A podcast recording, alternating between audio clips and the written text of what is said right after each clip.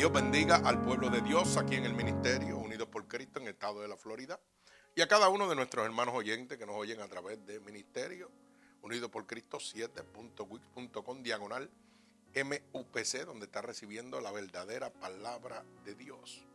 Y sobre todo gratuitamente para la gloria y la honra de nuestro Señor Jesucristo. Gloria a Dios. Nos gozamos en el nombre poderoso del Señor. Y en este momento vamos a traer una palabra poderosa para la gloria y la honra de nuestro Señor Jesucristo, que se encuentra en el libro de Hebreos capítulo 12, del verso 1 al verso 14. Repito, Hebreos capítulo 12, del verso 1 al verso 14. Perdón. La cual hemos puesto como tema la herencia a través de la disciplina. Repito, la herencia a través de la disciplina. Gloria a Dios. Libro de Hebreos, capítulo 12, del verso 1 al verso 14. Y se titula La herencia a través de la disciplina. Mi alma alaba al Señor. Una herencia, lo que todo el mundo anhela. Pero todo el mundo anhela, eh, anhela una herencia para bien, una herencia económica de comodidades y riquezas. Pero de acuerdo a la disciplina que usted se someta, es la herencia que usted va a recibir. Si usted no obedece la disciplina de Dios, va a heredar lo que el enemigo de las almas tiene preparado para usted. Ay, mi alma alaba al Señor. Gloria a Dios. O sea que la desobediencia trae consecuencias. Mi alma alaba a Dios. Pero la obediencia y la disciplina de Dios trae una herencia. Y esto lo vamos a ver en el libro de Hebreos capítulo 12, del verso 1 al verso 14. Y voy a orar por esta palabra. Señor, con gratitud estamos delante de tu presencia para dar lectura a tu poderosa palabra, Señor, esta palabra que tú has puesto en nuestro corazón para ministrarle a tu pueblo. Te pido, Espíritu Santo de Dios, que esta palabra abra la luz del entendimiento a todo aquel que la recibe en este momento. Que miles de almas sigan siendo convertidas por el amor y el poder de tu palabra. Que esta palabra entre como una lanza a lo profundo del corazón, Padre y que rompa todo yugo y toda atadura que Satanás, el enemigo de las almas, ha puesto sobre tu pueblo a través de la divertización del Evangelio. Úsanos como canal de bendición. Permítenos ser ese instrumento útil en tus manos. Te lo pido en el nombre poderoso de Jesús y un pueblo agradecido de Dios dice amén. Y damos lectura a esta poderosa palabra de Dios que se encuentra en el libro de Hebreos, capítulo 12, perdón, del verso 1 al verso 14. Leemos la poderosa palabra de Dios en el nombre del Padre, del Hijo, del Espíritu Santo. Y el pueblo de Cristo continúa diciendo amén. Dice así la palabra de Dios. Por tanto, nosotros también teniendo enrededor nuestro tan grande nube de testigos, despojémonos de todo peso y del pecado que nos asedia y corramos con la con paciencia la carrera que tenemos por delante. Puesto los ojos en el autor y consumador de la fe, el cual por el gozo puesto delante de él, sufrió la cruz menospreciando el oprobio y se sentó a la diestra del trono de Dios. Considerad aquel que sufrió tal contradicción de pecadores contra sí mismo, para que nuestro ánimo no se canse hasta desmayar, porque aún no habéis resistido hasta la sangre, combatiendo contra el pecado, y habéis ya olvidado de la exhortación que como a hijo se os dirige diciendo, Hijo mío, no menosprecies la disciplina del Señor, ni desmayes cuando eres arrepentido por Él. Porque el Señor al que ama disciplina y azota a todo aquel que recibe por hijo. Si soportáis la disciplina, Dios os trata como hijos. Porque ¿qué hijo es aquel quien el Padre no disciplina? Pero si se os deja sin disciplina, de la cual todos han sido partícipes, participantes, entonces sois bastardos y no hijos. Por otra parte, tuvimos a nuestros padres terrenales que nos disciplinaban y los venerábamos. ¿Por qué no obedeceremos mucho mejor al Padre de los Espíritus y viviremos? Y aquellos ciertamente por pocos días nos disciplinaban, como a ellos les parecía. Pero este para lo que nos es provechoso, para que participemos de su santidad. En verdad que ninguna disciplina al presente parece ser causa de gozo, sino de tristeza, pero después da fruto apacible de justicia a los que en ella han sido ejercitados. Por lo cual levantad las manos caídas y las rodillas paralizadas y haced sendas derechas para vuestros pies, para que el cojo no se salga del camino, sino que sea sanado. Seguid la paz con todos y la santidad, sin la cual nadie verá al Señor. El Señor añada bendición a esta poderosa palabra de Dios. Mi alma alaba a Cristo. Hay poder en la sangre de Cristo. Qué lindo poder ver cómo, ay santo, siento la presencia de Jehová. Mi alma te alaba, Dios. Qué lindo poder rápidamente entender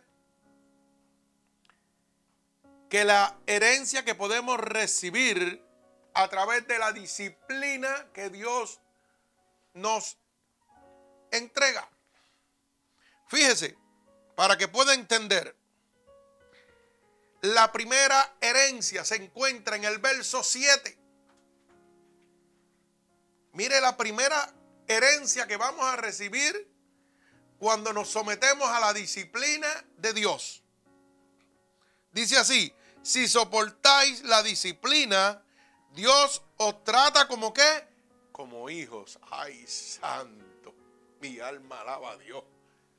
O sea que para yo ser constituido hijo de Dios, para que Dios me trate como un hijo, tengo que ser sometido a una disciplina. Pero aquí voy a traer un punto. Oiga bien, mire cómo dice, porque parece que a veces nosotros perdemos la dirección cuando queremos tomar el título de Señor o líder o maestro. ¿Sabe por qué digo esto? Porque hoy en día nos hemos enfocado en una dirección humana y hemos puesto como una de las reglas humanas en las casas de Dios la disciplina. Pero una disciplina impuesta por un hombre y no por Dios. Porque dice la palabra claramente, vuelvo y repito, si soportáis la disciplina, pero mire qué disciplina dice, la disciplina de Dios. Y entonces, oigo en repetidas ocasiones, mucha gente, oh, el pastor me puso en disciplina. Y yo digo, wow, el pastor te puso en disciplina. Un hombre que tiene que ser disciplinado también, te pone en disciplina a ti. Porque tiene más alto concepto de sí que el que debe tener. Y usted dirá, pero pastor, él es el líder, sí. Él es el hombre llamado por Dios a entregarte la palabra de Dios. Y la palabra dice que si yo soporto la disciplina de Dios, no la del hombre, voy a ser llamado hijo de Dios, voy a ser tratado como hijo de Dios. Y hoy a veces sucede cualquier cosa en la iglesia y el pastor lo pone en disciplina a usted. Y la Biblia dice, maldito el hombre que confía en otro. Yo siempre he dicho que a mí la disciplina mía y la disciplina de los miembros de esta iglesia, hermano, la pone Jesucristo. Yo no tengo que decirle a usted, el Espíritu mismo le va a hablar, el Espíritu mismo le va a, le a a usted, perdón, y lo va a disciplinar y lo va a educar a usted. No soy yo con normas y reglas en esta iglesia. No, hermano, que sí que hay que respetar la casa de Dios porque hay un orden, sí hay un orden. Pero las reglas y la disciplina la pone Jesucristo. Y ese es uno de los primeros errores que estamos cometiendo. Que nos hacen entender que para recibir una herencia, esa promesa de Dios, yo tengo que someterme a las leyes y doctrinajes y normas de esa iglesia. Pero ¿y dónde dejo las de Dios? Que son las que me dan la santidad. Que son las que me dan la entrada al reino de los cielos. Y entonces nos hacen enfocar a nosotros y una pelea y una constante batalla con el diezmo, con la ofrenda. Como que eso es primordial para usted ser salvo. Y entonces cuando usted ve a la gente en la calle, lo primero que le dice, oh, yo soy fiel con mis ofrendas, yo soy fiel con mi, con mi diezmo, yo no fallo. Pero eres fiel a la ley de Dios. Te dejas disciplinar por Dios. Porque de qué vale que yo sea un buen ofrendador, un buen diezmador y cumpla con una ley terrenal, la cual ellos presentan como una obligación para entrar al reino de Dios. Pero eres un mentiroso. No estás obedeciendo la ley de Dios. No puedes entrar al reino de Dios. No te estás dejando disciplinar por Dios. O eres un adúltero. O eres un ladrón.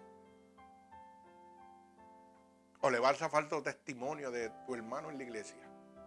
Ay, santo, mi alma alaba a Dios. Gloria a Dios.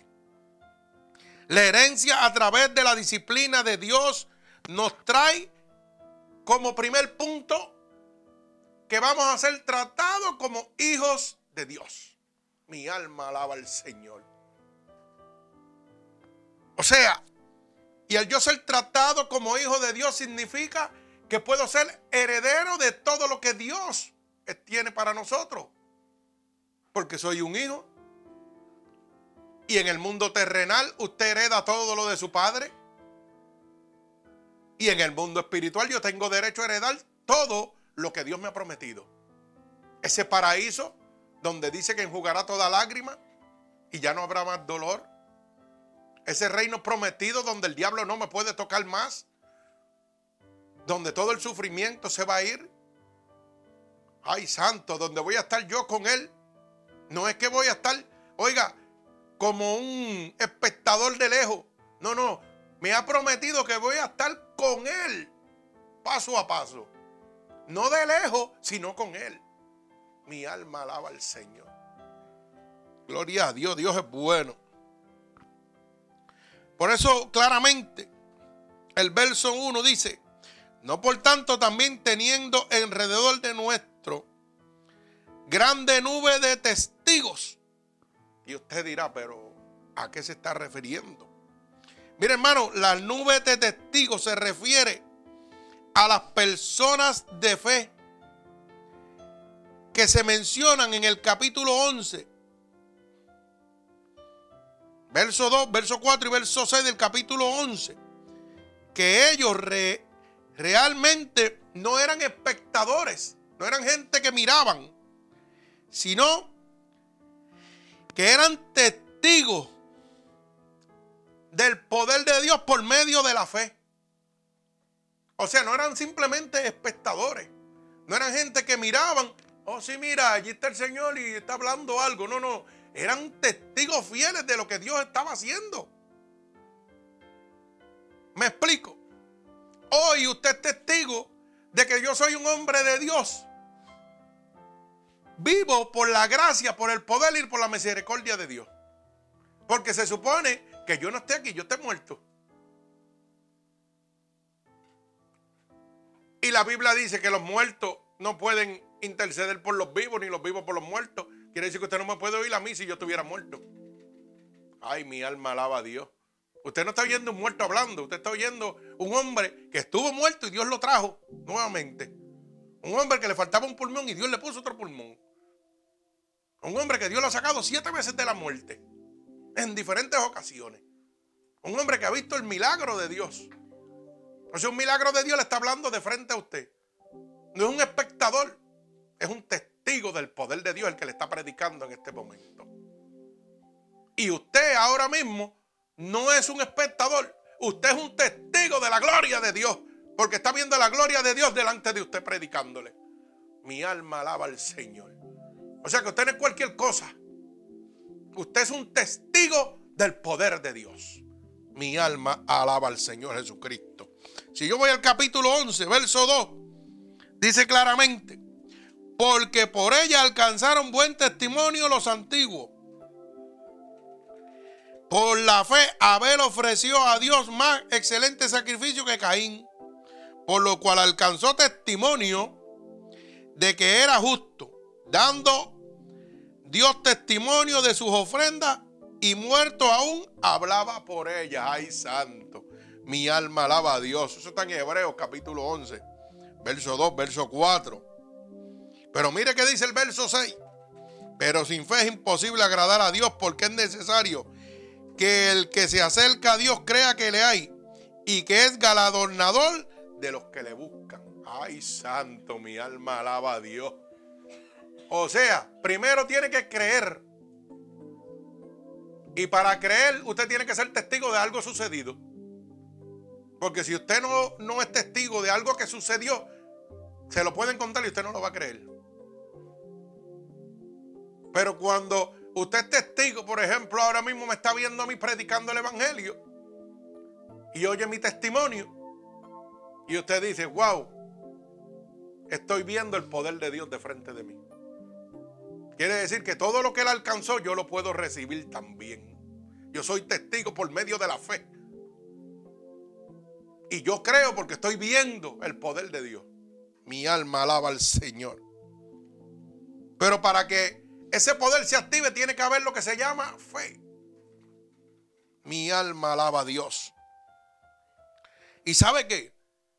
Que para que el poder de Dios se, se pudiera activar en mi vida, y hoy yo pudiera estar dando testimonio y pudiendo predicar el Evangelio de Dios y Dios me hubiera sacado de la muerte y traerme la vida, yo tuve que someterme a una disciplina.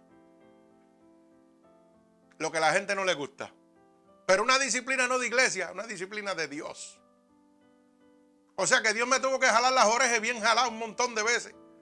Para que yo, mire, me enderezaba. Pero dice la palabra que Dios al que ama, corrige que al que ama castiga, que al que ama azota. Y la gente dice que Dios no castiga, que Dios no azota, que Dios no corrige.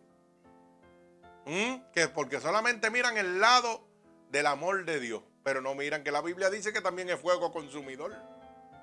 Mi alma alaba a Dios. Dios no es un padre alcahuete como los que tenemos aquí en la tierra. No es injusto. Dios es un Dios justo, hermano. Si lo haces bien, tiene un premio, pero si lo haces mal, también tiene una consecuencia. El que está aquí, el padre de la tierra, es muy diferente. Lo haga bien o lo haga mal, ahí ese es mi nene. Ese es mi nena. Déjame seguir pasándole el bracito. Pero Dios no. Dios es recto. Mi alma alaba a Dios. Dios camina en santidad. Una santidad que dice claramente que sin santidad nadie, oiga bien la palabra, nadie verá a Dios. Entonces yo quito mis ojos del autor y consumador de la fe y digo que voy a ver a Dios.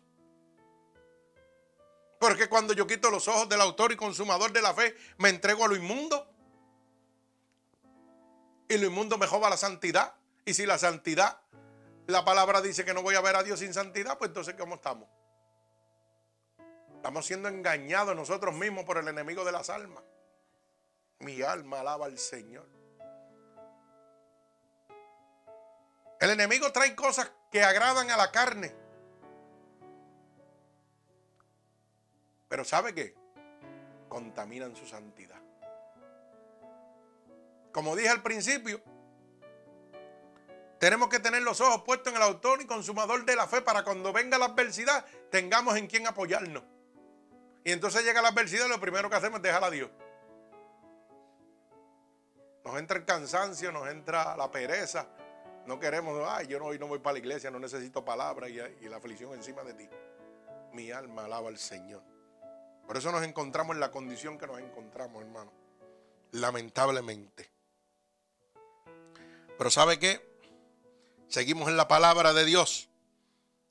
En el verso 1, repetimos, por tanto nosotros también teniendo alrededor de nuestro grande nube de testigos, testigos, gente que vieron el poder de Dios para poder declararlo al mundo. Despojémonos de todo peso y del pecado que nos asedia y corramos con paciencia la carrera que tenemos por delante. Fíjese que habla de la palabra peso. Y el peso es cualquier cosa que estorbe en su carrera. Cualquier cosa que estorbe mi caminar con Dios es un peso. Por eso nos dice claramente Oiga, despójese del pecado. De un pecado que, que, nos asedia. O sea, que está constantemente buscándonos. Que está constantemente alrededor suyo. Porque no importa donde quiera que usted vaya, el pecado va a estar ahí. Usted no está en el cielo. Usted está en el infierno. En la casa del diablo. Porque dice el libro de Efesios capítulo 6, verso 10 en adelante, que estamos bajo el gobernante del presente siglo que es Satanás. Pues si él gobierna, él tiene el control de todo esto aquí. Quiere decir que cuando usted sale por ahí de la casa de Dios, y cuidado que muchas casas de Dios que dicen que son de Dios son del diablo, oiga, ¿sabe qué sucede? El pecado lo asedia, lo persigue, independientemente de donde usted vaya. ¿Me explico? Usted es una persona, por decir, vamos a poner un ejemplo, una persona que esté sola, que no tenga pareja, por decir así, ¿verdad? Ya sea hombre o mujer, pero tiene un sentimiento y tiene un deseo. Un deseo que mientras usted está sometido a la disciplina de Dios, Dios lo mantiene cautivo, el deseo de la carne. Pero cuando yo quito mis ojitos del autor y consumador de la fe, se activa el deseo carnal. Me explico, el deseo sexual. ¿Y qué sucede? Que el enemigo lo sabe y lo primero que hace es que le va a poner cosas que lo induzcan a usted al deseo carnal. Y lo va a llevar a un sitio, por decir, vamos a poner cualquier ejemplo de esos locos por ahí, a una feria, un festival donde la gente ande pues con poca ropa para que su mente pegue a caminar. Y a lo mejor usted no es una persona muy guapa, pero lo que está mirando sí es elegante y atractivo. Y rápido su corazón pega, mire, a emocionarse. Y su mente pega a trabajar. Y dice, ay, si yo llevo tanto tiempo sola o tanto tiempo solo. Mira para allá qué, qué hombre o qué mujer guapa. Voy a echarle los perritos a ver si cae. Sí, porque es así, hermano. Eso es lo primero que su mente diga, aunque usted no lo haga. Dice, Api María, ¿qué daría yo por tenerlo en mi casa? Y luego dice, no, ¿qué daría yo por tenerlo en mi cama? ¿Mm? Ya no le importa si lo va a llevar a su cama como esposo, como amante, como chillo. No, no. Usted quiere llevarlo a su cama, punto, sin importar la consecuencia. ¿Qué pasó? Que una motivación que entró por una mirada se activó en el corazón para llevar a una consecuencia. Ay, mi alma alaba a Dios. Por eso la palabra dice, cuida tu ojo de lo que ves, porque si tu ojo está en luz, todo será bendición, pero si tu ojo está en oscuridad, todo será maldición. Ay, santo, mi alma alaba a Dios. Dios es claro. Y entonces lo primero que yo hago es, ¿sabe qué? Hoy no voy para la iglesia. Hoy no quiero ir al pastor porque voy a ver aquel guapo, robusto y abusador que vi por allí el weekend a ver si me lo encuentro otra vez. Sí, hermano, es así. Vamos a hablar como se habla en la calle para que, porque oiga, si yo le hablo con mucha tecnología y con mucha chulería, usted no lo va a entender lo que yo le quiero decir. Y hay que hablarle blanco y negro para que usted lo entienda. Y tanto así el hombre como la mujer dice, yo oí el pastor dos horas allí hablando. Pero la semana pasada yo vi una mujer guapa. Y si estuvo ahí el domingo, yo creo que este domingo también puede estar. Déjame ver si la pesco. Y empieza el desánimo, hermano. Y empieza a enfriarse. Y el diablo es tan y tan y tan y tan condenado que vuelve y se la pone el próximo domingo allí. Para que usted lo sepa. Aunque usted mire, la mire de mil pies de lejos pero se alimenta su mente y su corazón, punto. Ya con eso es suficiente. ¿Y sabe qué va a suceder, hermano o hermana? Esto es bien sencillo. Ya ese corazón está alimentado. Está alimentado por un hombre guapo o una mujer guapísima. Y el diablo dice, no te llevas de aquella que es guapísima o aquel hombre que es guapísimo, pero te voy a poner este mocosaurio. Y como lo que tú quieres es, mire, como lo que tú quieres resolverte el problema, porque lleva tantos años suelto, pues ahí te vas con él. Y dice, mm, a falta de China, jugo. Pues vamos a llevarnos esto. Si no es más nada, si no puedo con lo bueno, me llevo este casquivache. Hermano, y así sucede con el hombre y con la mujer, créalo. Usted se ríe y yo me río porque eso es una realidad. Y hoy hay gente que, para que usted lo pueda entender, han dejado a Dios por una porquería. ¿Mm? Han dejado a Dios por una porquería por un, por un, pedacito de placer, de, disfrute temporero. Pero no sabe que el diablo también le trae su truco guardado ahí. ¿Mm?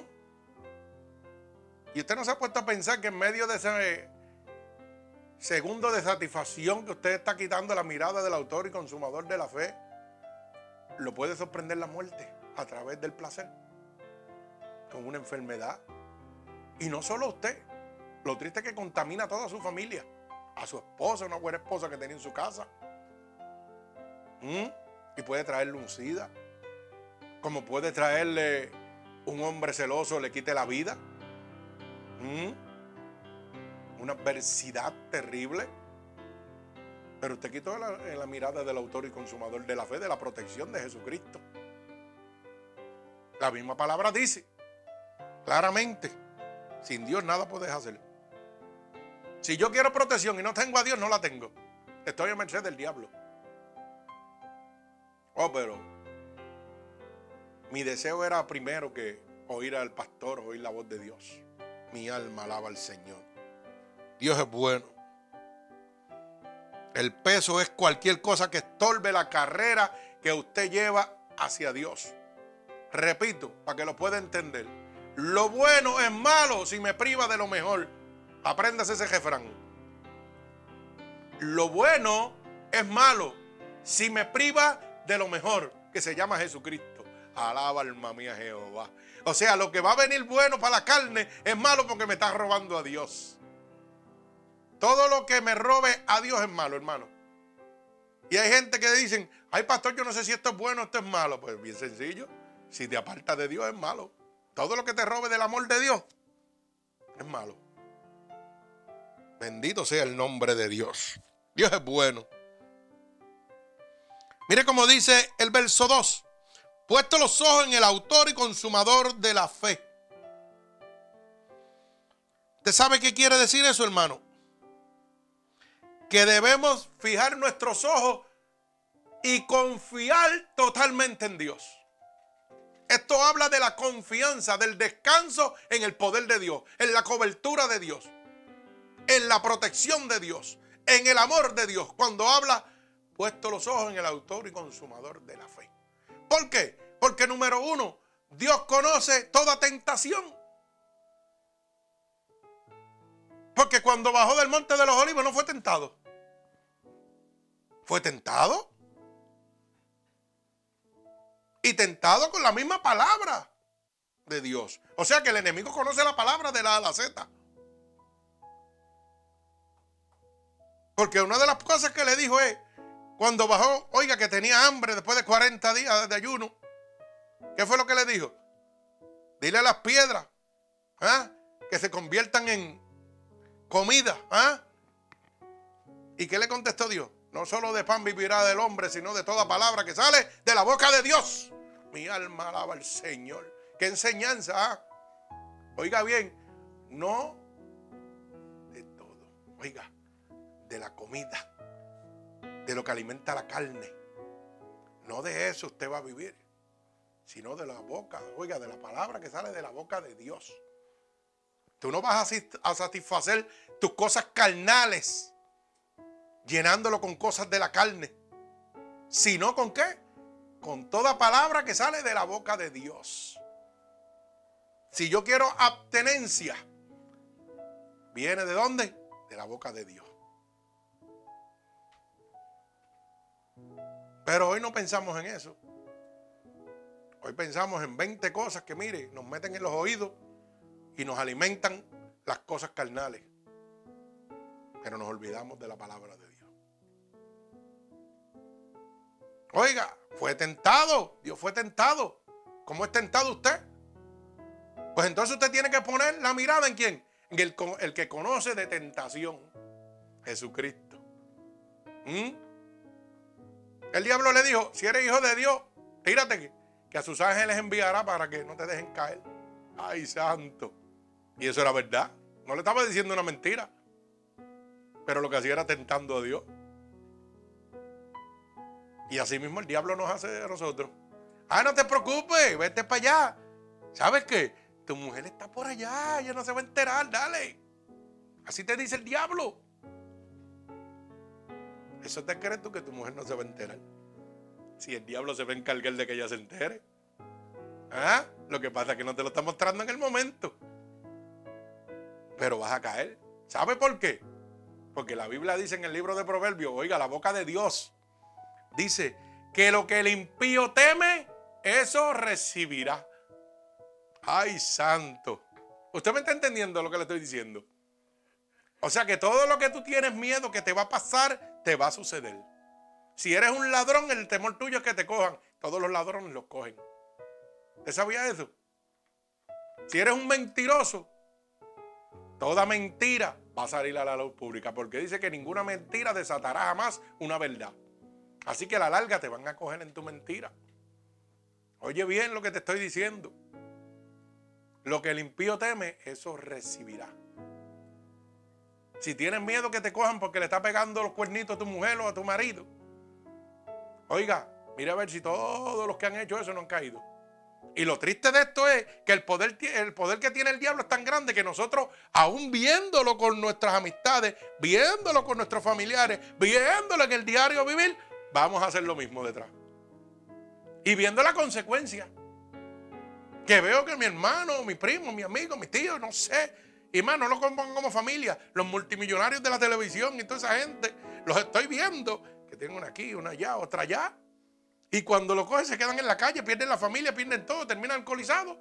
Y con todo eso, me ponen una mocosauria, como digo yo, y para allá voy, porque no me importa. Eso es para que usted entienda el poder de la carne, hermano. Pero ¿sabe qué?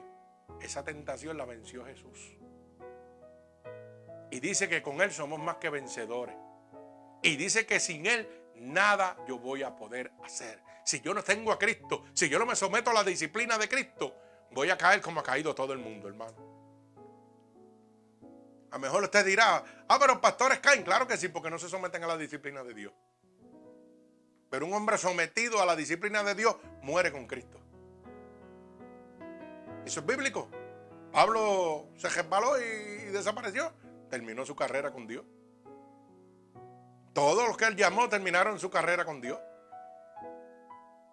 ¿Que tuvieron adversidad y tentaciones? Claro que sí. Claro que sí. ¿Qué le pasó a David? Quitó, la mirada del autor y consumador de la fe. ¿Y por qué la quitó? Porque vio una mujer elegante atractiva que le llenó que su deseo en el corazón, su deseo carnal. Eso mismo le pasa a usted. ¿Y sabe qué? Ese era el nene, el ungido de Dios, para que usted lo sepa. El nene lindo de Dios. Y sabe qué? Se resbaló también. Pero ¿sabe qué? Dios lo levantó nuevamente. ¿Por qué? Porque se humilló y aceptó que la disciplina de Dios. Pero déjeme decirle algo, tuvo una consecuencia. Y perdió un privilegio. Cuando nosotros nos resbalamos con Dios, ¿sabe qué pasa, hermano? Que perdemos privilegios. No es que nos vamos a hacer salvos porque Dios nos salva nuevamente y trae misericordia. Pero para que usted lo pueda entender, si usted va a llegar, oiga, al corazón de Dios, va a llegar a la cintura. ¿Me va entendiendo? Pero va a llegar. Pero no va a tener el privilegio de estar aquí, si no va a estar acá. Eso le pasó a David. Cuando David falló, había sido el hombre escogido por Dios para levantar el templo. ¿Y qué sucedió? Se acabó. Tan pronto falló. Dios le devolvió todo lo mismo, pero le quitó el privilegio de ser el que le levantara su templo. Cosa seria. Mejor usted no lo ve importante, pero eso es muy importante. Pues así sucede con nosotros. Cada vez que usted se resbala y usted se da un cocotazo, como usted dice, usted sabe qué? Usted sigue perdiendo privilegios con Dios. No es que no va a recibir la salvación, pero no va a recibir los beneficios completos. Para que lo pueda entender más fácil. Si usted paga el seguro social completo, el cheque le llega full. Pero si paga la mitad o menos, le llega la mitad a sí mismo con Dios. Si usted se somete con Dios hasta lo último, usted va a recibir todo el cheque completito con Dios. Pero si es jugando a media, lamentablemente, hermano, no va a recibir el paquete completo.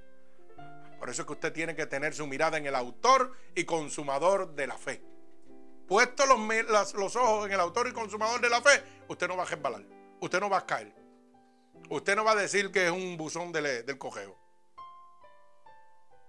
Y usted dirá, pastor, que usted está hablando. Sí, eso es bien fácil, porque es que todo el que, todo que se resbala, lo primero que dice, me aparté. Mire qué nombre bonito le pone el diablo a los hijos del apartado. Pero la Biblia dice lo contrario. Sí, porque así que se ponen cuando usted encuentra a alguien. No, yo soy apartado.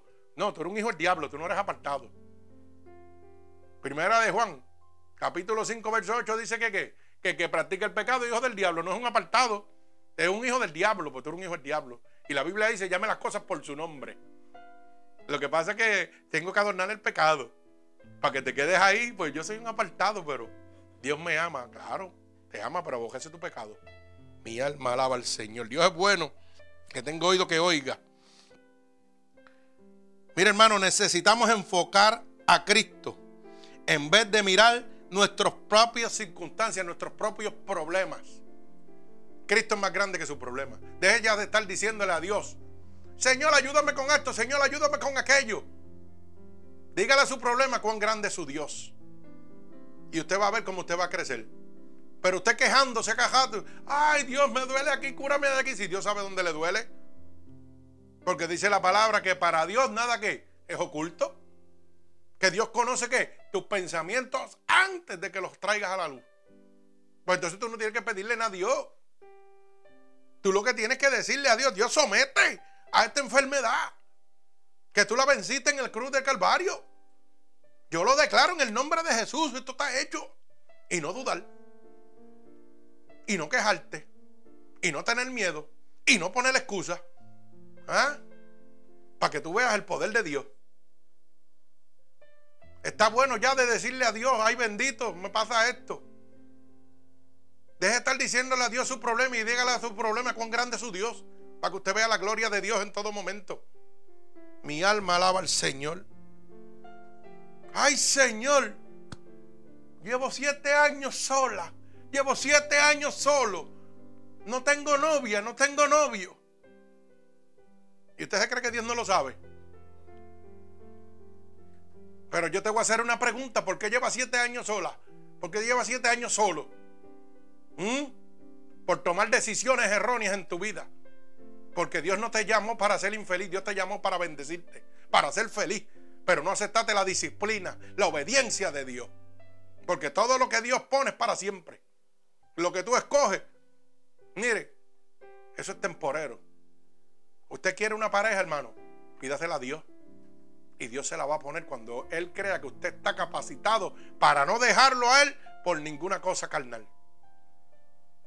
Ay, santo. Pero aquí lo hacemos al revés. Mi alma alaba al Señor. Ay, qué fuerte que no me puedo aguantar. Que no me puedo aguantar. Si la Biblia dice que todo lo puedo en Cristo que me fortalece. O sea que estás dudando del poder de Dios. Que estás diciéndole a Dios que es un inútil, que no puede. Que no puede, oye, aguantar esos deseos sexuales que están llegando a tu vida, esos pensamientos inicuos que están llegando a tu vida. Él no los puede eliminar. Mentiras del diablo. Todo lo puedo en Cristo que me fortalece. Con Cristo soy más que vencedor. Pero apréndete algo que no se te olvide. Sin Él nada puedo hacer. Santo Dios poderoso. Mi alma alaba a Dios. Lo que pasa es que necesitamos enfocarnos totalmente en Jesucristo, el autor y consumador de la fe, antes que nuestra situación que está pasando. Bendito sea el nombre de Dios. Usted sabe que, hermano, Consumador significa que todo está hecho. ¿Y sabe quién lo hizo? Cristo. En el libro de Isaías, capítulo 53, dice claramente que cuando Cristo murió en la cruz del Calvario, ¿qué hizo? ¿Llevó qué? Todas nuestras enfermedades. Ah, pero llega una enfermedad, una adversidad y Dios no lo puede sanar. Si Dios no lo pudiera sanar, yo estuviera muerto. Porque ¿sabe qué? En los hombres que ustedes confían hoy en día fueron los que me dijeron que yo me iba a morir. Que no podían hacer nada por mí. Que ya lo que me quedaba eran días de vida. En los hombres, en la ciencia que usted confía. En el que la Biblia dice, maldito el hombre que confía en otro. Pero el que me dijo, poner los ojos en el autor y consumador de la fe, es el que me tiene aquí. Predicándole un evangelio de verdad. ¿Ah? El que me dijo que todo lo podía en Cristo que me fortalecía es el que me levantó. Es que en medio de mi muerte, ¿sabe que yo veía? La gloria de Dios. Yo no veía que me iba a morir. Yo lo veía lo que Dios estaba haciendo conmigo, lo que iba a hacer por medio de la fe. Que es la certeza de lo que yo esperaba, aunque no lo veía. Yo veía que Dios me iba a sanar. Yo sabía que Él lo iba a hacer, pero no lo estaba viendo. Porque al revés, yo lo que estaba viendo era que mi cuerpo iba para atrás y para atrás, para atrás, y la enfermedad seguía creciendo. Pero ¿sabe qué? Eso me enseñó a matar la duda. Eso me enseñó a matar la, oye, la excusa. Eso me enseñó a matar la queja. Y eso me enseñó a ver el poder de Dios. Mientras yo me moría, seguía pensando que Dios todavía era el mismo, que su poder no se había cortado, que Él me podía sanar, que como levantó el leproso, oye, le, quitó la lepra, al paralítico lo levantó, la mujer de flujo de sangre sanó, ¿Ah? como le extendió a Ezequiel a los 15 años de vida, lo podía hacer conmigo. Eso era mi mirada. Yo no estaba mirando la situación que estaba pasando. Yo estaba mirando lo que Dios podía hacer en mi vida. No lo que me estaba pasando. Y hoy me estoy gozando de la gloria de Dios.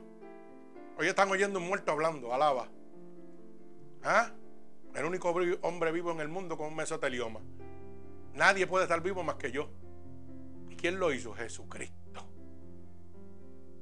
El hombre de lo imposible le está predicando, le está hablando de que el poder de Dios no se ha cortado. Pero le está diciendo que hay que, hay que recibir y someterse a la disciplina de Dios para ver la gloria de Dios. Porque yo tuve que pagar un precio y todo el mundo tiene que pagar un precio para ver la gloria de Dios. Y la palabra lo dice claramente. Bendito sea el nombre de Dios. Mi alma alaba al que vive y reina. Así que Cristo lo ha hecho todo, todo lo necesario para que perseveremos en la fe, Dios lo ha hecho. Si usted no quiere caminar con Dios y usted quiere, quiere tener un apartado del cojeo, es porque usted le da la gana. ¿Sabe por qué? Porque Dios lo hizo todo para demostrarnos a nosotros que con Él somos más que vencedores. Él venció el deseo de la carne. Él venció el deseo, oiga, de la tentación. Él venció la enfermedad, Él venció los pecados. Él lo venció todo. Él venció la tribulación, el castigo, el sufrimiento. Él lo padeció todo. Él es un varón experimentado en quebranto y dolor para que usted no diga, ay, tal vez Dios no pueda. Dios no puede, Dios pasó el doble de lo que tú pasaste. Y lo lindo es que se hizo hombre, igual que usted y que yo, para poderlo pasar. No para que usted diga, ah, no, pero Dios era Dios. No, no, Él se convirtió en hombre igual que usted y yo Pero ¿sabe qué? Lleno del poder de Dios. Y eso es lo que nos enseña, que aunque estuvo en la carne, oiga bien, pudo vencer la carne. Porque Dios estaba con él. Para que usted no diga, ah, pero era Dios, era un espíritu. No, no, era hombre y carne. Recibió latigazo. ¿Mm? Recibió una corona de espinas. Le pasaron una lanza. O sea, sufrimiento humano. Y todo eso, Él lo soportó por usted y por mí. Usted tiene excusa para decir que no se puede. Tiene excusa para dudar. Se levantó de los muertos a los tres días. Ay, santo, mi alma alaba a Dios. Sanó, sufrió y padeció por hacer el bien. Porque Él no vino más que a hacer el bien, Él no vino a hacer nada más. A servir y hacer el bien. ¿Usted sabe qué me enseña eso, hermano? Que si yo no sirvo para servir, no sirvo para vivir. Apréndase eso.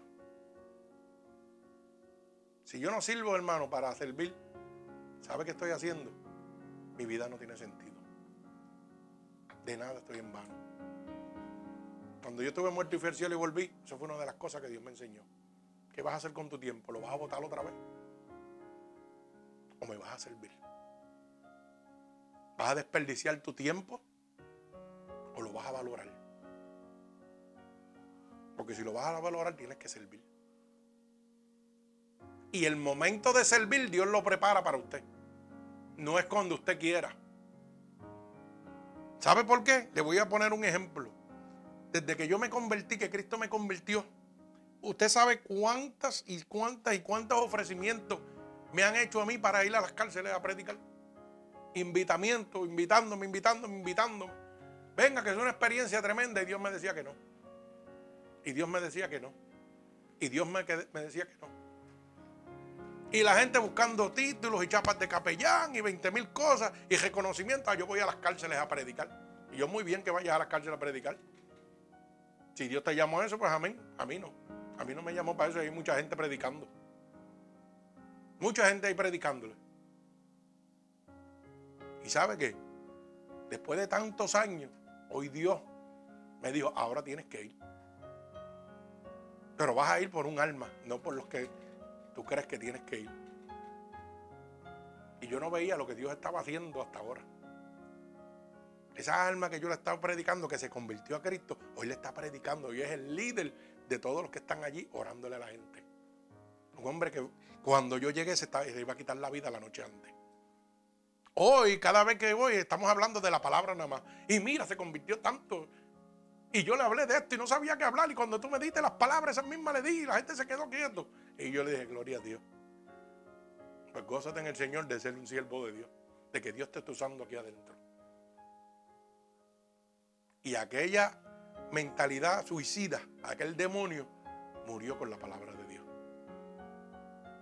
Aquella desesperación, aquella aflicción, Dios lo sacó con su palabra. Y hoy lo está usando allá adentro. Y cada vez que yo voy a verlo, saca un papel y pega a apuntar. Dame, dame, dame, dame, dame. Yo no, yo te doy lo que Dios me dio, yo te puedo dar más de allá. Yo te voy a dar lo que Dios me dio. Anoche antes pues Dios me dio estas palabras, estas son las que te voy a dar. Y usted lo va apuntando y anotando. Y Dios hablándole. Y él contándome. Salimos nueve y llegamos 14 convertidos. Yo, gloria a Dios. Sin tener teología, sin tener conocimiento. Simplemente el amor de Dios en su corazón. Y eso me empezó a enseñar a mí grandemente. Dios me estaba enseñando que realmente mi tiempo era valioso. El tiempo que Él me devolvió, que yo primero lo perdía, ahora lo estoy poniendo en gloria. Y que Él se encarga de hacer las cosas. Humanamente yo fui a ver a una persona y a salvar a una persona. Pero a través de esa persona Dios está salvando miles de ellos, cientos allí. Eso Ese es el poder de Dios. Y sin embargo, toda aquella gente, hoy yo tengo hermanos que dicen que le sirven a Dios y estuvieron detrás de mí para que me fuera a las cárceles a predicarle. Ah, que vente, que mira, que conseguí una gente, que esto, que lo otro, que vamos para allá. Son los mismos que ni siquiera van a ver a su propio amigo allí. Pero sí les gusta ir a las cárceles para frontear y presentarse como que son de tal iglesia y allá hay reconocimiento. ¿Y la necesidad dónde está? ¿Y dónde está el verdadero servir? Tú le dices a Dios, pero hace sesión de personas. Cuando Dios te da la oportunidad, que no necesitas una placa, que no necesitas un permiso de una iglesia para entrar, que no tienes que ser capellán para predicarle a un preso, ahí no vas. ¿Mm? Y esos son los que te hacen haciendo invitaciones y brincando como los cabros de iglesia en iglesia. Pero dice que le sirven a Dios. Y gente que conocieron el poder de Dios porque lo vieron a través de mí. Mi alma alaba al Señor. Tenga cuenta, hermano. Es muy lamentable esto. Gloria al Señor. Consumador significa todo está hecho. Usted no tiene que hacer nada, hermano. Simplemente obedecer la disciplina de Dios. Y esa palabra de todo lo puedo en Cristo que me fortalece va a empezar a trabajar en su vida. Déjame decirle algo. Con Dios no se juega. Cuando usted entra a las cosas de Dios, ya sea por lo que sea, por seguir un amigo, un amigo, un novio, un primo, lo que sea, usted está recibiendo conocimiento. Ya usted no está frío. Cuando usted decida irse y dejar a Dios a una esquina, prepárese. Que van a empezar las cosas a virársele para atrás. Y va a empezar a recibir azotes y cocotazos. La gente piensa que esto es un juego. Ay, ¿por qué me pasó esto? Y no es porque me pasó esto. Mira todavía cómo Dios te protegió. Te podías haber matado. Pero Dios te está protegiendo todavía. O sea que el amor y la misericordia de Dios sobrepasa todo entendimiento, aunque tú no lo quieras entender. Porque así trabaja el diablo. Dios a veces nos lleva a una iglesia por el amigo, por la amiga, por la novia, por el primo, por el tío. Y tú no sabes que el diablo es el que te da, vas a oír, pero no vas a obedecer. Y ahora coge la consecuencia. Eso trabaja así, hermano, créalo. Yo se lo estoy diciendo. Tenga mucho cuento. Ay, Dios mío, santo. Mire, claramente, el gozo, dice la palabra, claramente en el verso 2. Mire cómo dice, puesto los ojos en Jesús, el autor y consumador de la fe, el cual por el gozo, oiga bien, puesto delante de él, oiga, su atención no estaba puesta en la agonía. Cuando Jesús fue y padeció, la atención de Dios no estaba puesta en lo que él iba a padecer, en la agonía que él iba a sufrir en la cruz, sino en la corona que iba a recibir. O sea, no en el sufrimiento, sino en la recompensa que iba a recibir nosotros a través de él. O sea, Dios no estaba pensando cuando estaba en la cruz en lo que estaba sufriendo, sino en lo que Él estaba haciendo por nosotros. Y eso debe ser una de las motivaciones suyas como cristiano. No mirar el sufrimiento ni la adversidad que usted está pasando, sino lo que usted va a traer con ese sufrimiento, con esa adversidad a los que van a recibir. Cuando yo me estaba muriendo, yo no estaba mirando lo que me estaba pasando, yo estaba mirando la felicidad y la paz que yo podía llevar, diciendo a la gente que Dios sanaba mientras yo me moría. Eso es lo que Dios estaba haciendo. Y cada vez que pienso y cierro mis ojos, pienso, wow, Señor, tú me hiciste pasar no al nivel que tú lo pasaste, pero por la misma condición. O sea, tuve que padecer para que otros fueran bendecidos para que gente fuera libertada, para que niños muertos en los vientres pudieran sanarse, yo tuve que estar muerto. ¡Wow! ¡Qué tremendo! ¡Qué bendición! Pero qué satisfacción sentía yo cuando veía esas almas. Cuando veía esos niños, oiga, muertos en los vientres y Dios dándole vida otra vez. ¿Usted sabe cómo yo me sentía el otro día? Que caminaba por los aires. Y yo decía, gracias Señor. Qué lindo es poder ver tu gloria y ver que tú eres real. Mi alma alaba al Señor. O sea, padeciendo para que otros sean bendecidos. Mi alma alaba a Dios. Pero aquí le hablan de prosperidad y gozo todo el tiempo. Y diezma y siembra y ofrenda para que tú veas cómo goza. No, hermano, el verdadero gozo está en la adversidad. Que vemos la gloria y el poder de Dios. Ahí es que está el verdadero gozo. Mi alma alaba al Señor. Por eso es su promesa. Y me he ido a preparar el lugar para donde yo esté, estén ustedes con nosotros. O sea que aquí vamos a pasar adversidad, pero allá lo vamos a gozar. Donde ven jugar toda lágrima y todo dolor. Mi alma Mi alma alaba al Señor. Así que seguimos en la palabra. Y dice en el mismo verso 2, puesto delante de él sufrió la cruz y, y menospreciando el oprobio. Y dice esta palabra importante, se sentó a la diestra del trono de Dios. O sea que tuvo que ¿qué? Que padecer para recibir la gloria de sentarse ¿qué? A la diestra de Dios. Y entonces usted quiere venir a Cristo y no quiere padecer. ¿Ah? Y todo tiene que ser color de rosa. Hermano, si es color de rosa, usted no va a ver la gloria de Dios. Porque entonces de nada Dios va a estar al lado suyo.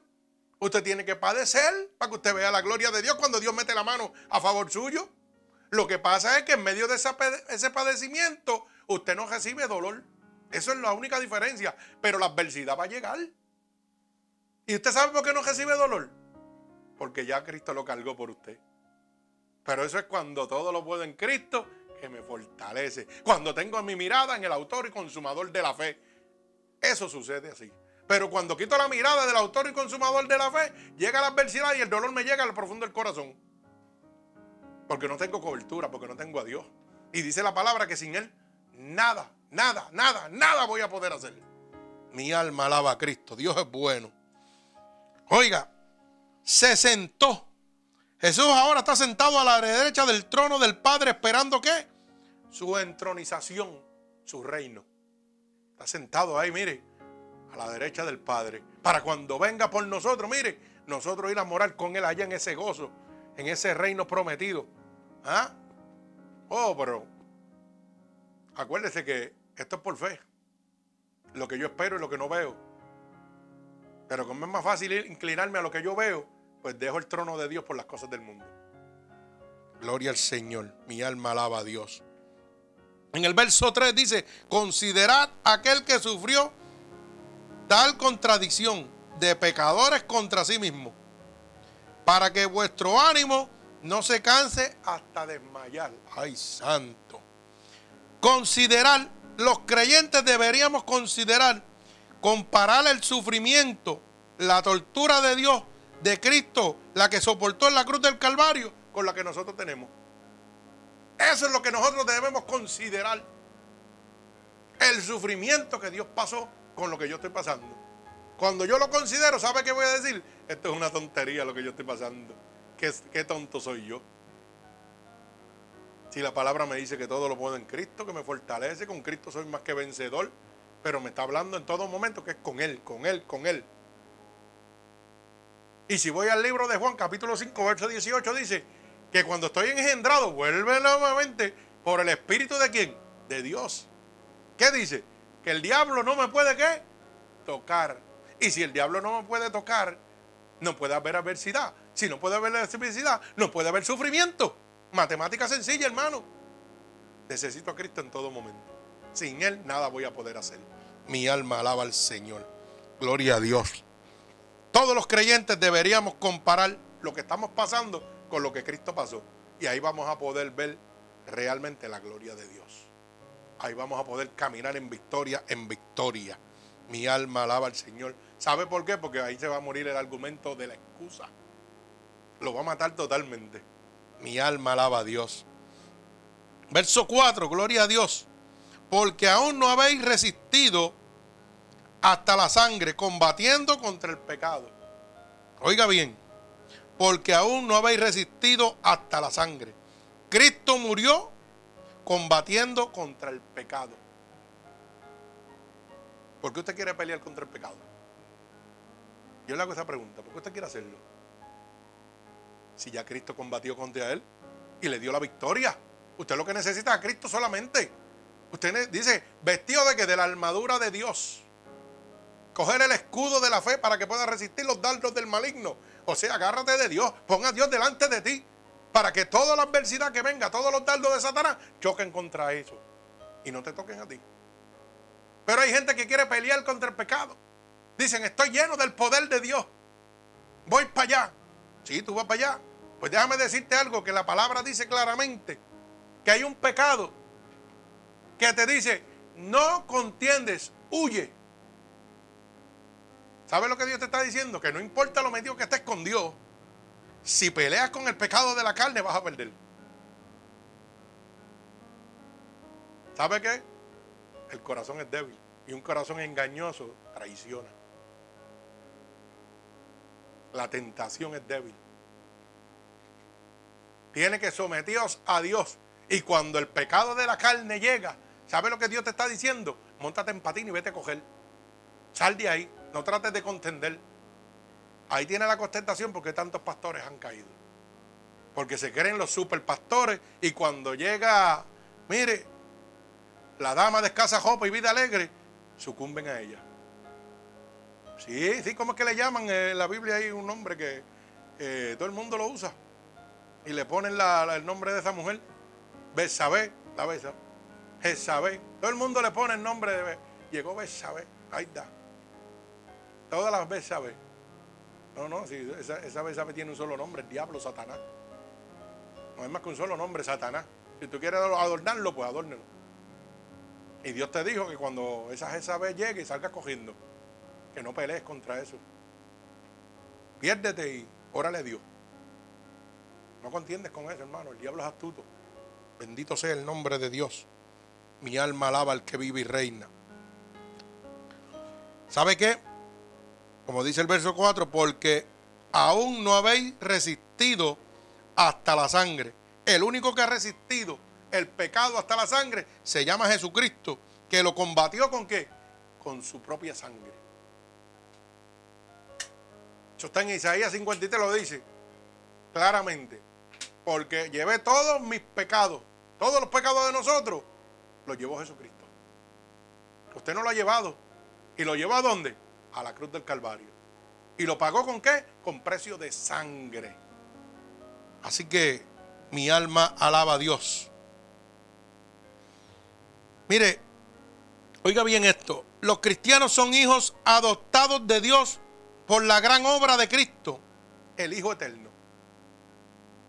Si no fuera a través de Jesucristo, hermano, ninguno de nosotros podíamos convertirnos en hijos de Dios. Éramos simplemente una creación. Por eso es que cada vez que yo termino un culto, hago el ofrecimiento de que usted se convierta a Cristo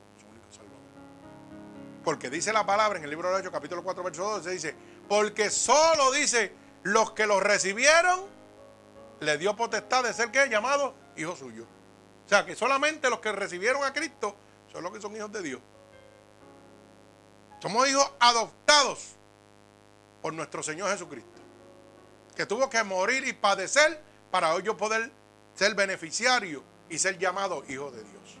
Mi alma alaba al Señor Jesucristo. Gloria a Dios. Pero ¿sabe qué?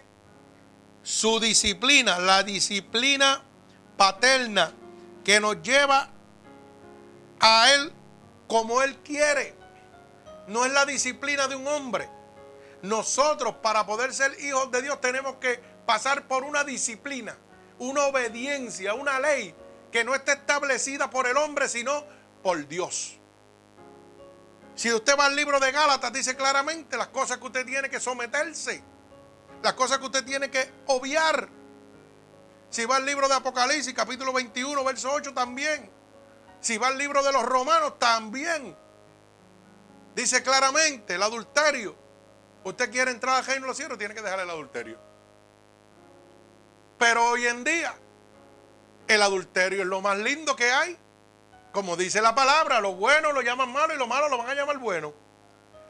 ¿Usted sabe por qué? Porque hoy usted prende la televisión y sabe que, hermano, más del 80 o el 90% de los programas, lo primero que le hablan es de adulterio, de fornicación, de sexualismo. Y eso, como eso es lo que da hating, pues el mundo se va por ir para abajo, olvidando las cosas de Dios. Pero Dios habla que no debes adulterar, pero te ponen un programa de un hombre con 20 mujeres para buscar una novia y con todo se cuesta. Después lo hacen al GB. Ponen una mujer con 20 hombres y se acuesta con todo para escoger uno. Pero Dios dice que no debes adulterar porque va a caer en los cielos. Oh, pero la televisión lo, lo acepta y tenemos que aceptarlo. Dios abre la palabra de los homosexualismo, del lesbianismo, pero todos los programas de televisión, ¿quiénes son los directores? ¿Quiénes son los líderes? ¿Qué es lo que empujan? Homosexualismo, lesbianismo. ¿Mm?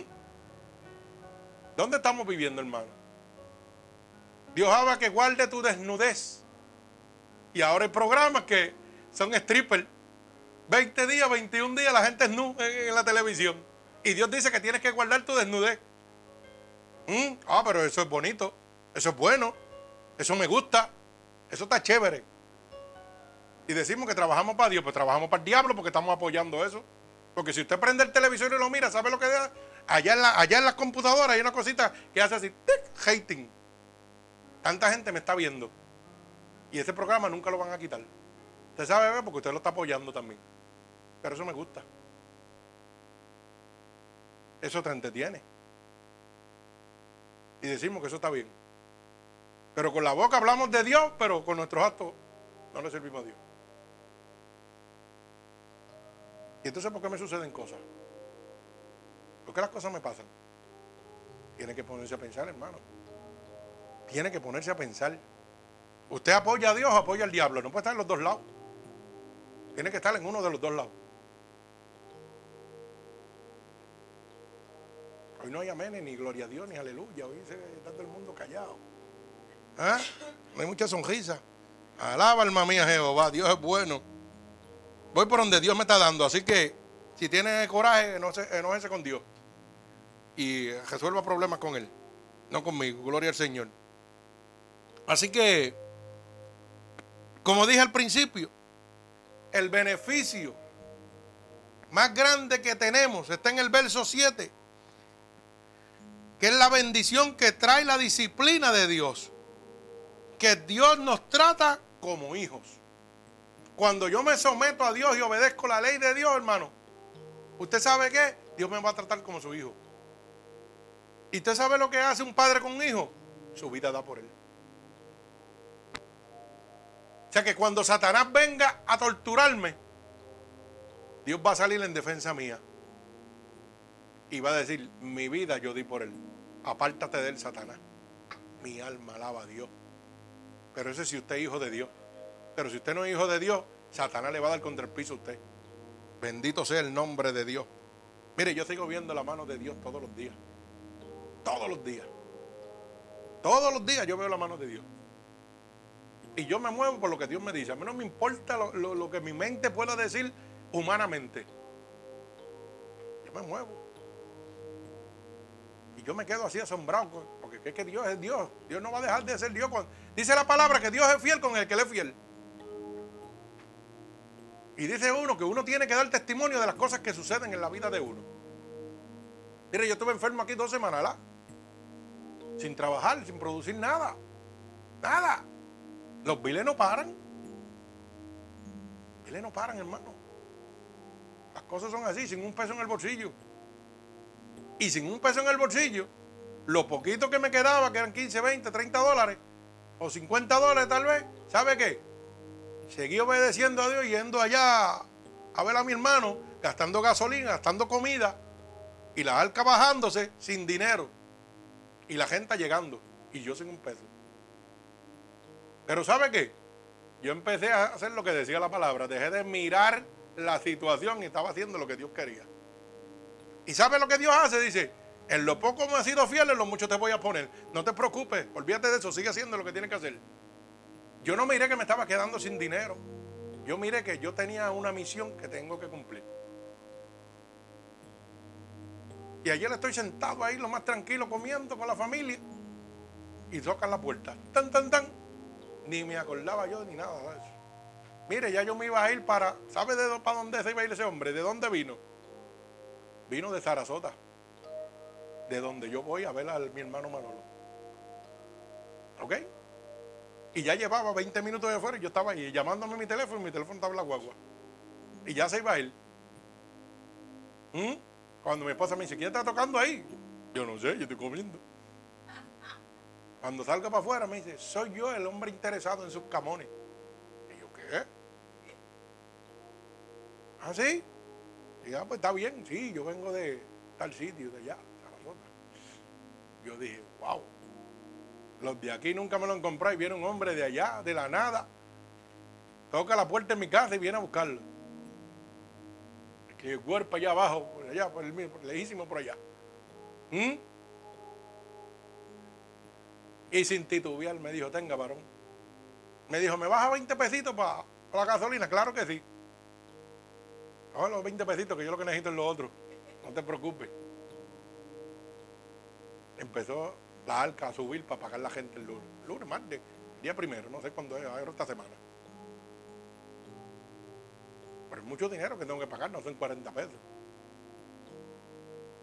Y me llamó otro más. Y yo, pues gloria a Dios. Y cayó otro trabajo por allá. Y yo, después, gloria a Dios por eso. ¿Sabe por qué? Porque es que la palabra de Dios se tiene que cumplir. Usted tiene que ser fiel con, el, con Dios. Y Dios se va a encargar de las cosas suyas. Dice, busca el reino de Dios y su justicia. O sea, haz la justicia que Dios te está diciendo que haga. Sométete a la disciplina de Dios y todo, óigame bien, todo lo que tú necesitas, Dios te lo va a dar. ¿Mm? Pero eso es Dios. Y a veces mucha gente me dice, ah, pero mira, tú vas para allá otra vez. No, pero mira, ¿tú no vas a abrir el taller? No, yo no voy a abrir el taller. Pero mira que tengo un cajo, no. Los jueves son sagrados. Pero mira que no me interesa, no, eso no voy para allá. Y aún saliendo yo de la cárcel me llaman por teléfono. ¿Va a llegar? No. Estoy en lo mío, tranquilo. El jueves me fui con mi esposa. Me di ese placer de irme con ella y gozarme por allá. Gloria a Dios. Pero hay que ser fiel con Dios. Hay que ser obediente a la disciplina de Dios. Si tú eres obediente a la disciplina de Dios, vas a recibir Oye, la potestad de ser hijo de Dios. Y Dios no es dueño del oro y de la plata, del mundo y los que en él habitan. Pues te va a dar lo que tú necesitas. Pero necesitas someterte a Dios. Mi alma alaba a Cristo. Gloria a Dios. Mucha gente no entiende esto. El verso 5 dice, mire, hijo mío, no menosprecies la disciplina de Dios ni desmayes cuando eres reprendido por Él. Hay gente que cuando Dios le habla y le dice en medio de la iglesia en un mensaje algo que le toca, oiga, pone la cara como un burro. Y lo primero que hace es que se quieren enojar con el pastor. Y Dios te está diciendo, no, desprecie, no desprecie la disciplina, que soy yo el que te estoy hablando a través de mi siervo. Yo soy el que estoy diciendo lo que tienes que dejar de hacer y lo que tienes que empezar a hacer. Soy yo, no menosprecio, o sea, no te tires en vano lo que el pastor te está diciendo, porque es un hombre de Dios, que está hablando boca de Dios. Porque cuando Cristo me llamó, me dijo, te he convertido en atalaya. Y dice, y pondré palabras mías en tu boca. Y lo que dice, y amonestarás de mi parte, o sea, corregirás a los que están allá de parte mía, pero no soy yo, es Él. Por eso cuando usted se sienta ahí dice, ay, me llegó un palo. Pero qué bueno que aquí los palos los hermanos se lo gozan. ¿Ah? Qué bueno que aquí son ovejitas y no cabros. Mi alma alaba al Señor. Y dice la palabra, hijo mío, no menosprecies la disciplina de Dios. Dios al que ama lo disciplina, lo educa. Y digo yo, porque nosotros tenemos testimonio. Su marido ha cambiado, hermana. Ha tenido que someterse a la disciplina de Dios, ¿verdad que sí? Y Dios lo ha tenido que pasar por, por la disciplina para que pueda ver el poder de Dios. Y empiece a confiar en Dios. No fue fácil, pero hoy Dios está agradecido. Oiga, ella está agradecido con Dios porque Dios lo sometió a la obediencia. Y su vida es otra, su hogar es otro. Y el diablo no se queda tranquilo porque el diablo le está tirando a ver si Pero Dios es fiel con el que él es fiel. Mi alma alaba al Señor. Pero mira lo que dice la palabra. Ni desmayes cuando eres reprendido por Dios. ¿Sabes lo que dice? Que no te canse. Que no te agobie. Oye, que ya no digas, ah, ya yo no quiero hacer y lo que cojo son palos, nada más me voy, no vengo más aquí. Eso es lo que quiere decir Dios. No desmayes. Porque mi corrección, mi disciplina es para tu bienestar, es para tu salvación. Por eso cuando voy al verso 6 dice, porque el Señor al que ama, disciplina. Y voy a traerle este comentario, porque me bajó así. Y yo cuando Dios me da las cosas, yo las tengo que tirar seguido. Apréndase esto. Me lo puso el Señor en mi cabezota ahora. Sí, porque yo soy cabezón, créalo. Oiga bien lo que le voy a decir. Usted sabe lo que me enseñó Judas. Que no todo el que te da un beso te ama. Y bachanda. Ay, Padre, hay poder en la sangre de Cristo. No todo el que te da un beso te ama. Apréndelo. Y nos lo enseñó Judas traicionando a Cristo. No lo olvide. Mucha gente que le va a dar un beso a usted, pero no lo ama. Es un Judas Escariote. Lo está vendiendo por la espalda. Ay, santo, yo no sé. Estoy dando lo que Dios me está dando. ¿Sabe lo que Dios le quiere decir, hermano? Que la disciplina que corrige es el amor de Dios. Y dice la palabra claramente, es mejor, oiga, la disciplina de Dios que la canción del necio. ¿Usted sabía eso? Es mejor la disciplina de Dios que la canción de un necio. Mi alma alaba a Dios. Por eso el verso 6 dice claramente, porque el Señor al que ama disciplina. No se enoje con Dios, que Dios lo ama y Dios no quiere que usted se convierta en hijo del diablo. Pero qué pena que hay gente que quita la mirada del autor y consumador de la fe y se convierte en hijo de Dios, del diablo seguidito. ¿Ah? Aún viendo la consecuencia del diablo. Eso es lo terrible. La consecuencia de servirle al diablo. Y mire cómo dice, y azota a todo el que recibe, ¿por qué? Por hijo. O sea que también coge su cocotazo bien dado, ¿verdad? Alaba alma mía Jehová. Gloria a Dios. Dios es bueno y para siempre su misericordia. ¿Y usted sabe lo que significa azotar? Mire, azotar quiere decir que es un castigo correctivo. Yo no te azoto por divertirme. Yo te azoto para corregirte. ¿Usted sabe por qué hoy el mundo está patas arriba? Porque la dirección, la corrección que había antes ya no la hay en este momento. Y el mundo está virado patas arriba. ¿Por qué? Porque ya los padres no pueden disciplinar a sus hijos, ya no pueden corregir a sus hijos. Y el mundo está como estamos. Hoy usted va a corregir, a darle un azote, como Dios le da un azote a uno para corregirlo. ¿Y sabe lo primero que le dice un niño de esto? Te voy a llamar la policía. Eso es lo primero que te dicen. Te voy a llamar la policía. Y yo quisiera que yo hubiera en esta época tener un nene chiquito. Porque yo le dije, pues ahora llámalo doble, porque te voy a dar una clase catimba para que la llame con gusto. Y cuando me lleven a la corte, pues ¿sabe qué? Pues quédese con él y críelo usted. Quédese con él, críelo usted, mándelo por un fortelón, como le llaman aquí, para ver si ellos van a tener los beneficios de jueguitos y comida, la que yo quiero y todo lo que yo quiero. Mándalo para allá. Olvídate de eso, que después va a haber cacao. Uy, mándame otra vez para donde mami. Ah, manda, que no quédate donde está ahora. Pero ¿sabe qué? Más malos somos nosotros. Que nos sometemos a la ley del hombre. Mire, corrija a su hijo en su casa y confía en Dios. Pero como no le damos el primario a Dios, pues no podemos coger nuestros hijos en la casa. Pero si usted corrige a sus hijos en su casa, Dios va a pelear por usted. Aunque lo lleven donde lo lleven, para que usted lo sepa. Pero como dice la palabra, y no tomando en cuenta a Dios, pues Dios los entrega a su mente corrompida. Y así estamos viviendo. Como nadie quiere tomar en cuenta a Dios, pues mire que el mundo se vire para arriba. ¿Mm? Así estamos viviendo, hermano, lamentablemente. Entonces Dios al que ama disciplina, pero yo amo a mi hijo y no lo puedo disciplinar. Tremendo. Eso es así. No hay agradecimiento. Por eso dice el verso 7. Si soportáis la disciplina de Dios, Dios os tratará como hijo. ¿Por qué? ¿Qué hijo? Es aquel que el padre no disciplina. ¿Mm? Si no hay disciplina, no hay padre, hermano. Se perdió la autoridad completa. Los hijos son naturalmente disciplinados por el amor de sus padres.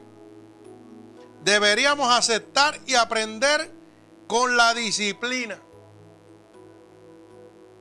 Cuando Dios nos ama, naturalmente nos disciplina por el amor y la salvación a nosotros. Y nosotros, ¿sabe qué debemos hacer? Aceptar esa disciplina y someternos a ella. Pero qué triste que cuando Dios nos llama, no queremos hacerle caso. Y entonces nuestra vida es un desastre, nuestro hogar es un desastre, nuestro matrimonio es un desastre, nuestra finanza es un desastre. Pero Dios nos está hablando y no le hacemos caso. No nos queremos someter a la disciplina de Él. Pero cuando tenemos un problema, entonces queremos a Dios. Como si esto fuera, te uso cuando quiero y cuando no te parqueo ahí. ¿Sabe qué dice la palabra? Que Dios no contiende con el hombre para siempre. Que Dios tiene su límite. ¿Y sabe qué, hermano? Aquí hay gente que Dios ya le dio su límite. Y ahora lo que van a recibir es palo de verdad. Y yo siempre digo esta palabra. De las manos del diablo te va a librar Dios. Pero ¿quién te va a librar de las manos de Dios? ¿Ah? ¿Quién te va a librar de las manos de Dios ahora? Ay, santo, mi alma alaba a Cristo. Todo se está poniendo bueno de verdad. Gloria a Dios. Mire cómo dice el verso 8. Pero si se os deja sin disciplina, de la cual todos han sido participantes, entonces sois bastardos y no hijos. ¿Usted sabe qué? Usted tiene que entender que en la sociedad romana, un bastardo era un hijo que no tenía derecho de herencia. O sea, cuando está hablando la palabra, lo que significa es en la palabra bastardo, es que usted no va a ser heredero de las cosas de Dios. Si yo no me someto a la disciplina de Dios, al mandato de Dios, ¿sabe que Todas las promesas que están en la Biblia para mí, que Dios ha dejado, no las voy a recibir. No soy heredero de esas promesas. Por tanto, me considera como bastardo. Que es un bastardo muy diferente al bastardo de la sociedad. Porque aquí la gente inventa cuatro disparates por por relaciones familiares, aquel es un bastardo. Y olvídate, 20 disparates que son estupideces que habla la gente. Abu, gloria a Dios, Dios bendiga a esa niña, gloria al Señor. Así que entienda lo que le estoy diciendo. El verso 9. Por otra parte, tuvimos a nuestros padres terrenales que nos disciplinaban y los venerábamos, ¿verdad? ¿Por qué no, por qué no obedeceremos mucho mejor al Padre de los Espíritus y viviremos? Nosotros aquí en la tierra le tenemos un miedo a nuestros padres y los obedecemos. que si no lo obedezco, papá me va a dar un fuetazo, un cocotazo que me va a doler toda la semana. Eso es lo que decimos, créalo, hermano. Y respetamos la ley de esa casa. Pero eso era cuando podíamos disciplinarla. Ahora no se puede disciplinar. Pero fíjese, ¿Y por qué no obedecemos a Dios? Que nos trae disciplina para salvación. Mi alma alaba al Señor. Pero al hombre lo, lo obedecemos y a Dios no. ¿Usted sabe por qué, hermano? Muy sencillo. Porque usted vive por lo que puede ver y lo que puede palpar. Pero como la fe es la certeza de lo que espero, la convicción de lo que no se ve, ahí es donde está la grandeza, la fe. Yo vivo caminando, yo vivo caminando por lo que veo y lo que puedo obtener, pero no, por lo que puedo recibir. ¿Sabe qué, hermano? Si yo hubiera vivido mi vida cuando me enfermé de esa manera, no estuviera aquí hoy. Estuviera en las manos del diablo. Pero no caminé por lo que podía ver, por lo que podía palpar, por lo que podía obtener, sino por lo que Dios me había dicho que me iba a dar por lo que me había prometido. Y aunque no lo podía ver, sabía que lo iba a recibir. Yo no podía ver mi sanación. Yo no podía ver mi pulmón nuevo. Yo no podía ver, oye, que Dios iba a coger ese tumor y lo iba a secar y lo iba a poner como una piedra ahí adentro. ¿Ah? Yo no lo podía ver, pero sabía que Dios lo iba a hacer. ¿Sabe por qué? Porque la palabra dice que lo que pedíamos en oración, creyéndolo, Dios lo haría. Y mi esposa no cesaba de orar para que ese tumor lo secara el Señor allá adentro. Ella lo pedía en oración, ella no lo pedía cantando ni jugando, era en oración. Se lo decía el Señor. Y cuando metieron cuchilla, ¿qué pasó? Eso no pica. Y metieron todo lo que había que meter y eso no pica. ¿Sabe por qué? Porque la promesa de Dios se tiene que cumplir. Pedid y se os dará. Ella le pidió, Dios lo concedió. Y dice que puerta que Dios cierre, nadie puede abrir. Y puerta que él abra, nadie va a poder cerrar. Dios me abrió la puerta a la vida. Y nadie me la va a cerrar. Una vida, una vida eterna que solamente Él me entregó. Mi alma alaba al Señor. Gloria a Dios. Bendecimos el nombre de Dios. Los creyentes no solo deberíamos soportar la disciplina de Dios, sino que deberíamos someternos a la disciplina de un Padre Celestial para poder recibir todas las promesas de Dios. Las promesas de Dios no se obtienen en el juego, se obtienen en la batalla, en la guerra, en la disciplina. Ahí es donde usted tiene las promesas de Dios. Si Dios le ha prometido, hermano, por decir, Dios le va a dar una casa, se la va a dar cuando Dios quiera. Pero ¿sabe qué? Tiene que someterse primero a Dios. Dios nos ha prometido un templo. Claro que lo ha prometido. Y nosotros estamos sometidos a la voluntad de Dios. Pero ¿sabe qué? Va a ser al tiempo de Dios. Pastor, que va muchos años. ¿Y? Pero cuando Dios da las cosas, las, Dios, las da permanente, no temporera. ¿Cuándo va a hacer eso? Lo sabe Dios. Cuando estemos listos. Porque ¿sabe qué? Le voy a dar una clave para que lo vaya entendiendo. Una iglesia no se levanta con una sola columna. Apréndase eso. Una iglesia no se levanta con una sola columna. Dios tiene que levantar columnas primero para que el templo se mantenga de pie. ¿Sabe lo que le estoy hablando? ¿Lo está entendiendo claramente? Y las columnas primero se edifican. Y las que no sirven se rompen y se echan fuera. ¿Sabe lo que está diciendo? Que cuando Dios va a levantar el templo con las cuatro columnas bien puestas en su sitio, no puede poner una columna monga. Porque si no el templo se cae de un lado. Dios edifica sobre la roca, no sobre la arena. Y cuando una columna no sirve, hace así, la tira para afuera y pone una que edifique de verdad. Y yo le pregunto, ¿usted quiere ser parte de esa columna? Pues tiene que someterse a la disciplina. Porque son los que se disciplinan, son los que van a obtener la victoria. No son los que, oye, los que son como la, como, la, como la marea que van y vienen, no pueden ser columna de Dios. Mi alma alaba al Señor. Que mucho estamos padeciendo todos los que estamos aquí, ¿verdad? Pero ¿sabe qué? Está en la casa de Dios. A pesar de todo lo que está padeciendo. Porque aquí todos padecemos. No se crea que la carga de cada uno de nosotros es fácil. Aquí está. Hace que la carga mía es el doble de la de ustedes, pero todos ustedes están padeciendo. Pero si se disciplinan y se someten bajo la voluntad de Dios, hermano, el diablo no lo puede tocar. Va a estar en el gozo. Mi alma alaba al Señor. Gloria a Dios. El verso 10 dice claramente, y aquellos ciertamente por pocos días nos disciplinan como ellos le parecía. Pero este, para el que nos es provechoso, para que seamos, para que participemos de la santidad. O sea, que Dios nos disciplina para santidad. El hombre nos disciplina para qué?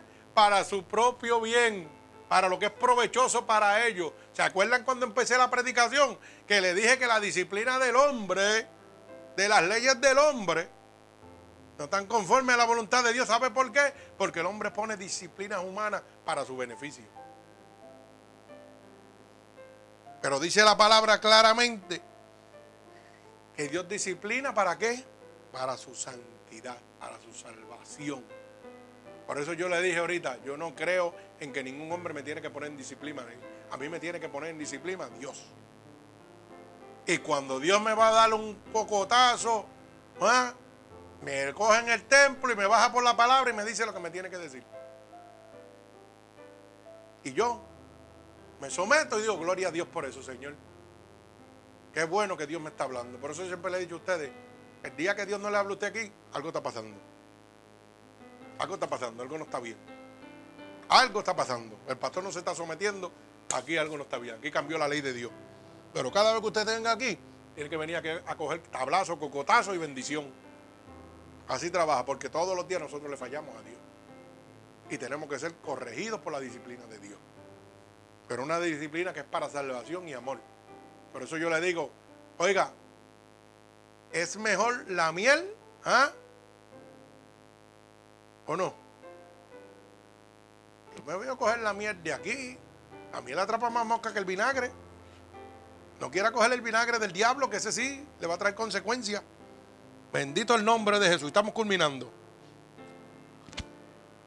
Mire, usted tiene que entender, hermano, como dice el verso 14, que sin santidad nadie va a ver a Dios. Usted puede ir a la iglesia que usted le dé la gana, usted puede ir al mejor pastor, al mejor evangelista, a la mejor actividad que usted quiera, supuestamente cristiana o no cristiana, pero ¿sabe qué? Si no vive en santidad, usted no va a ver a Dios. Por más que usted haga, sométase, haga lo que usted quiera, me ofrende, haga lo que usted quiera por obra. Dice la palabra que no por obra se da el reino de Dios, sino por santidad. Tienes que someterte a la santidad de Dios. Claramente. Levantar las manos caídas y las rodillas paralizadas. ¿Usted sabe lo que está diciendo eso, hermano? Que hay mucha gente que están en las, eh, metidos por ahí en las iglesias, pero sus manos están en el piso, no alaban a Dios, no lo glorifican, no lo buscan, están buscando al hombre. Y sus rodillas están paralizadas. ¿Sabe por qué, hermano? Porque hoy en día usted va a, las casas de Dios y lo menos que hace la gente es orarle a Dios cuando llega a la iglesia. Lo primero que hacen es ponerse a bochinchar con los hermanos. ¿Qué hiciste el weekend? Mira cómo está y todo esto. A pasar revistitas de Avon de adelante para atrás. 20 mil cosas. Pero lo menos que hacen es orarle a Dios. Entonces cuando empieza el culto es que vengan a orar. Qué bueno que eso no pasa aquí. Gloria al Señor. Mi alma alaba a Dios. ¿Ah? Que los hermanos llegan, saludan allá afuera, pero cuando entran lo primero que hacen es se jodilla. Y le dan gloria a Dios. Y le piden a Dios. Aquí las jodillas no están paralizadas. Usted sabe que es una cosa, hermano, apréndase algo y no lo olvide. Que de jodilla usted es más grande. Usted no se lo olvide nunca. Usted de jodilla va a ser más grande. Porque usted va a menguar y Cristo va a crecer. Mi alma alaba a Dios. Hermano, dice el verso 13, haced sendas derechas para vuestros pies para que el cojo no se salga del camino, sino que sea sanado. Oiga bien, ¿sabe lo que dice? Hacer sendas derechas, seguir el camino recto. Para que el cojo, ¿usted sabe por qué habla de cojo? Porque todos los que estamos caminando hacia Dios, vamos cojeando, peleando con la adversidad. Y lo que no quiere es que nos salgamos del camino correcto, que sigamos, mire, la, vedera, la, vereda recta hacia Dios, aunque usted venga cogiendo. Hay gente que está cogiendo y pierden la dirección.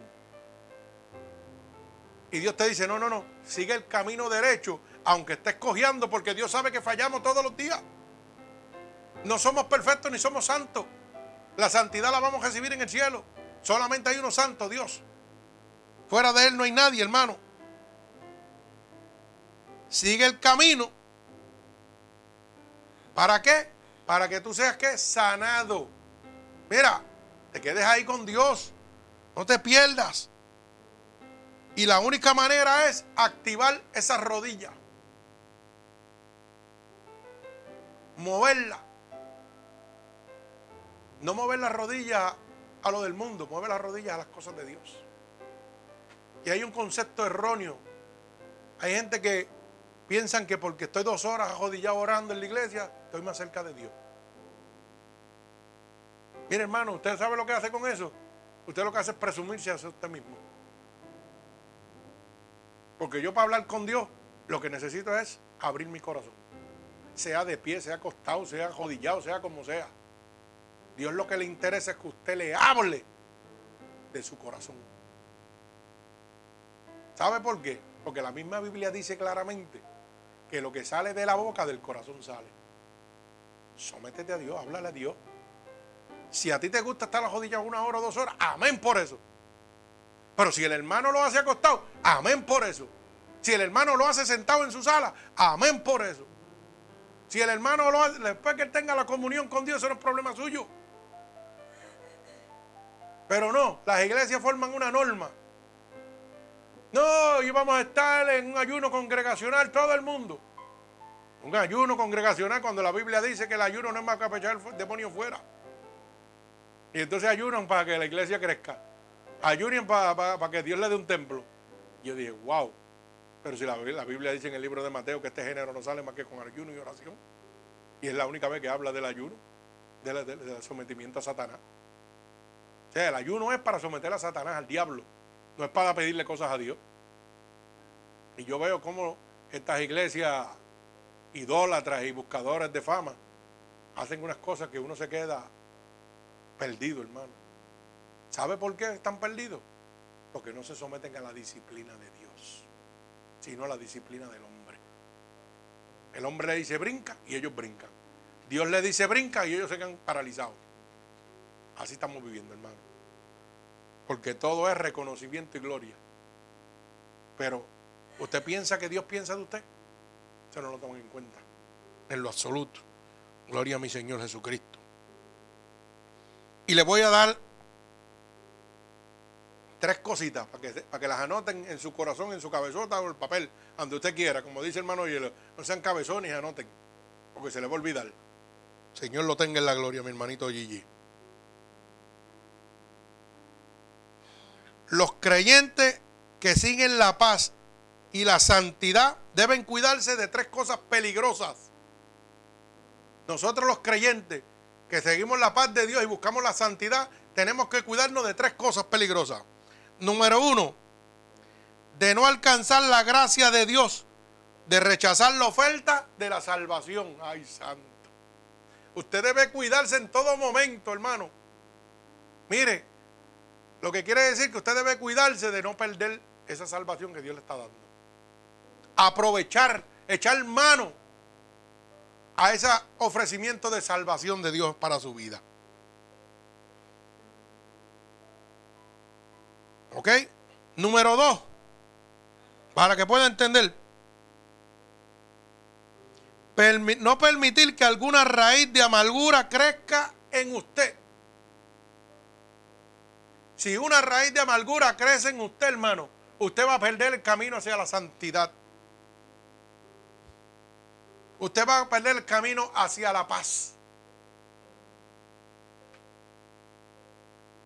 Había una canción por ahí de, de aquel cantante que, que, ahora no tiene voz, de la época de antes, de José José, ¿verdad? Que decía, ya lo pasado, pasado, no me interesa. Así debe vivir el cristiano. El pasado se deja. Mi alma alaba al Señor. Número tres. De llegar a ser sexualmente inmoral o profano. Debe cuidarse de eso. De usted no ser una persona sexualmente inmoral o profano. Profano significa que no es sagrado ni sirve para las cosas sagradas de Dios. ¿Y por qué de las cosas sexualmente inmoral? Porque eso es lo que está promulgando el mundo. Y si usted se alimenta de eso, hermano, usted va a caer. Yo siempre digo esto y culmino con esto, hermano, para que usted lo pueda entender. Mire, el enemigo como adversario de Dios tiene un ejército. Ejército de, oiga, potestades, demonios, malicias, principados. Cada uno tiene su rango. Y Dios también tiene ángeles, querubines, serafines. También. ¿Qué pasa? Cuando yo estoy en un ejército tengo un batallón. Pero ese batallón es dirigido por quién? Por un general, un comandante. El comandante en ese ejército se llama Satanás. Y cuando Satanás manda una orden, es como la orden que le mandan a un soldado en la, guerra. Vas a ir allí y tú ves a aquella persona que está allí, le vas a disparar por la cabeza. Y el soldado tiene que obedecer. Y va franco a, la orden que le mandó el general o el capitán. Satanás es igual. Satanás tiene gente, mire, para que usted lo entienda, la gente que le sirven a Satanás son más obedientes que los que le sirven a Dios.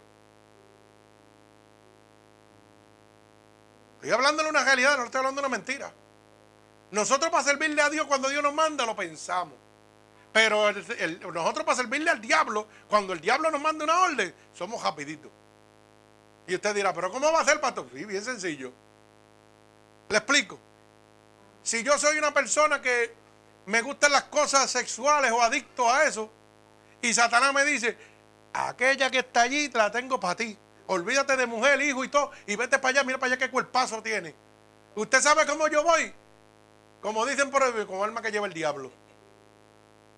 ¿Mm? Pero cuando Dios me está hablando al otro lado, no lo hagas porque la consecuencia te va a pasar esto y esto y esto. Todavía pesa más el deseo de la carne que la obediencia a Dios. Y aún mira el poder que tiene, que a través de la vida, de la historia, nosotros vemos que las personas que adulteran, fornican, mienten y todo, terminan como pelados, enfermos y solos. ¿Correcto? Eso lo vemos en el diario vivir todos los días. Y cuando Satanás nos pone una mujer elegante que le sirve a él porque es del ejército de él, y aquella mujer, aunque usted sea feo, Satanás le dice, mira mujer, ¿sabes qué? Tú ves a aquel que está allí, que aquel que está en la esquina es siervo de Dios, dice que es de siervo de Dios, ponte unos bikinis, pásale por el lado y invítalo, que se va a ir contigo. Y usted sabe que hace esa mujer elegante, guapísima. Lo hace. ¿Por qué? Porque trabaja para el ejército del diablo. Y está en obediencia a Satanás. Mire qué fácil. Y ahí usted se da cuenta por qué usted ve que un hombre horrible, un ornitorrinco, como digo yo, un brontosaurio, una cosa fea, anda con una mujer guapísima. Guapísima, preciosa. Y se mira para allá cómo ese hombre se le pegó a esa mujer. Esa mujer se le pegó a ese hombre tan feo. Porque está bajo la seducción de Satanás. Esa mujer no le importa, ella lo encuentra precioso, aunque sea un horrible. Y de la misma manera, al inverso, hermano. Usted no se ha dado cuenta que hay gente que tienen en su casa, oiga bien, que tengo oído que oiga, que tienen en su casa una buena mujer, amable, preciosa, oiga, y la cambian por una porquería que está en la calle. ¿Por qué? Porque Satanás los ciega. Y tiene una mujer guapa en la casa y se pegan una escoba flaca, toda fea por allá en la calle. Que cuando usted la ve, mire, dice, rayo, esa mujer es una tecata. Porque eso dice, hermano. Ah, pero él anda como si andara con una Miss Universo, agajada de brazo y todo. Ah, y la presume como si fuera la gran cosa. ¿Por qué? Porque Satanás le tiene los ojos ciegos. ¿Y cómo lo ciega? Llenándolo de placer. Lo llena de todo el placer que a lo mejor no puede recibir en su casa, lo recibe de un bonito rinco feo que está en la calle. Sí, hermano, así es. Tanto es el hombre como la mujer, es lo mismo. Pero yo le estoy poniendo este ejemplo para que usted vea el poder de Satanás. Satanás tiene hombres y tiene mujeres que reciben a él. Y si él le dice, acuéstate con aquel, se van a ir a acostar con aquel. Y van derechito. Y Dios es el único que te puede dar esa protección. Y tanto es ese poder que el mismo Dios te dice, no contiendes con eso, huye. Es el único pecado que el hombre tiene que salir cogiendo que no puede pelear porque va a perder. Aunque tenga la cobertura de Dios, Dios ya se lo advirtió. Te estoy diciendo, no te voy a cubrir, te estoy diciendo que huyas de eso. ¿Por qué? Porque yo tengo que formar mi carácter. Un hombre de Dios sin carácter está perdido. No todo lo va a hacer Dios. Usted va a hacer una parte y Dios va a hacer otra. Y sabe que las personas que hoy han dejado a Dios por la carne no han formado nunca su carácter. Y el carácter significa que nadie toma la decisión donde vas a entregar tu alma y tu espíritu. Nadie puede incluir, meterse en esa decisión. Esa es tuya y de Dios. Mi alma alaba al Señor.